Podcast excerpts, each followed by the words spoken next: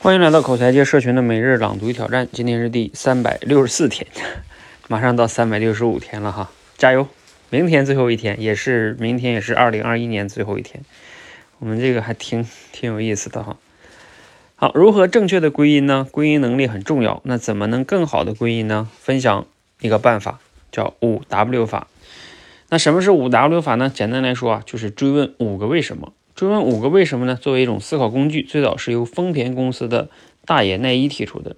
新闻发布会上啊，记者问丰田汽车的质量为什么会这么好呢？他说啊，我碰到问题呢，至少要问五个为什么。从问题出发，不断的问为什么，告别直接原因，路过间接原因，最终呢，能找到了根本原因。比如呢，有一个很经典的故事啊，啊，也可能是真事儿。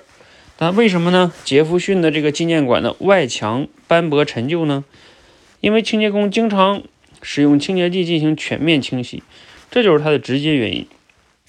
你当然可以责令清洁工减少清洗，但这个问题呢，也许呃会立刻得到解决。但呢，这仅仅是紧急处理的办法，就像止痛针一样，缓解痛感，但治标不治本。所以呢，你要追问，又是什么原因导致这个直接原因呢？因为有很多鸟在这里拉屎。那为什么又有很多的鸟呢？因为这里非常适宜虫子繁殖，那这些虫子是鸟的美餐呢？那你注意啊，这是导致直接原因的间接原因了，但它们还不是根本原因。你要接着追问，为什么这里是适合虫子繁殖呢？因为那一排窗，太阳能把房间里照射的非常温暖，很适合虫子繁殖。原来啊，那一排没有窗帘的窗才是导致外墙斑驳陈旧的根本原因。那怎么办呢？挂上窗帘，问题就解决了。好，内容来自于刘润老师的文章哈。那读了今天内容呢，你有哪感哪些感触和思考哈？啊，其实这个五 W 法呢，五 Y 法哈，应该就是指我们要不断的去追问啊，为什么？为什么？为什么？为什么？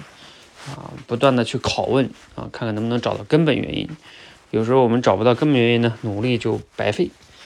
啊，但是有时候如果我们的思考力不够，或者叫认知知识不够的话，你一直问为什么也找不到，啊，这个就需要你很多的阅历哈。但是这个是个好的习惯，就是不断的多问去为什么，才能慢慢的挖掘到更本质的、更根本的原因，啊，这个确实是个好的习惯哈。让我们一起习惯于多问问为什么，加油哈！